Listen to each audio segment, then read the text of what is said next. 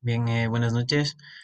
Eh, vamos a hablar acerca de las ventajas y desventajas que tienen las startups en el Ecuador, como son las más conocidas Cuyana, Job City, Inspectorio y Kushki que son las cuatro de las diez principales aquí en el Ecuador.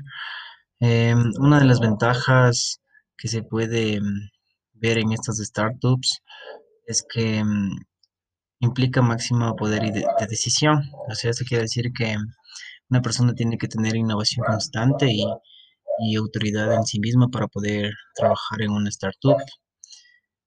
Lo que sí es una desventaja en esto es el alto nivel de estrés, ya que necesita eh, trabajo constante para poder mantener la startup en, en alto y bien movida.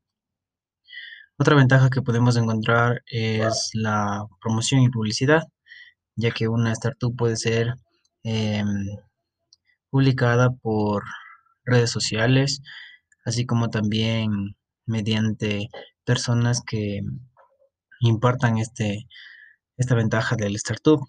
Eh, una desventaja muy clara de esto es el contacto directo con el mercado, ya que algunas personas no están del, del interés de la startup y vendría a ser perjudicial en su trabajo. Eso podemos hablar acerca de esto. Gracias.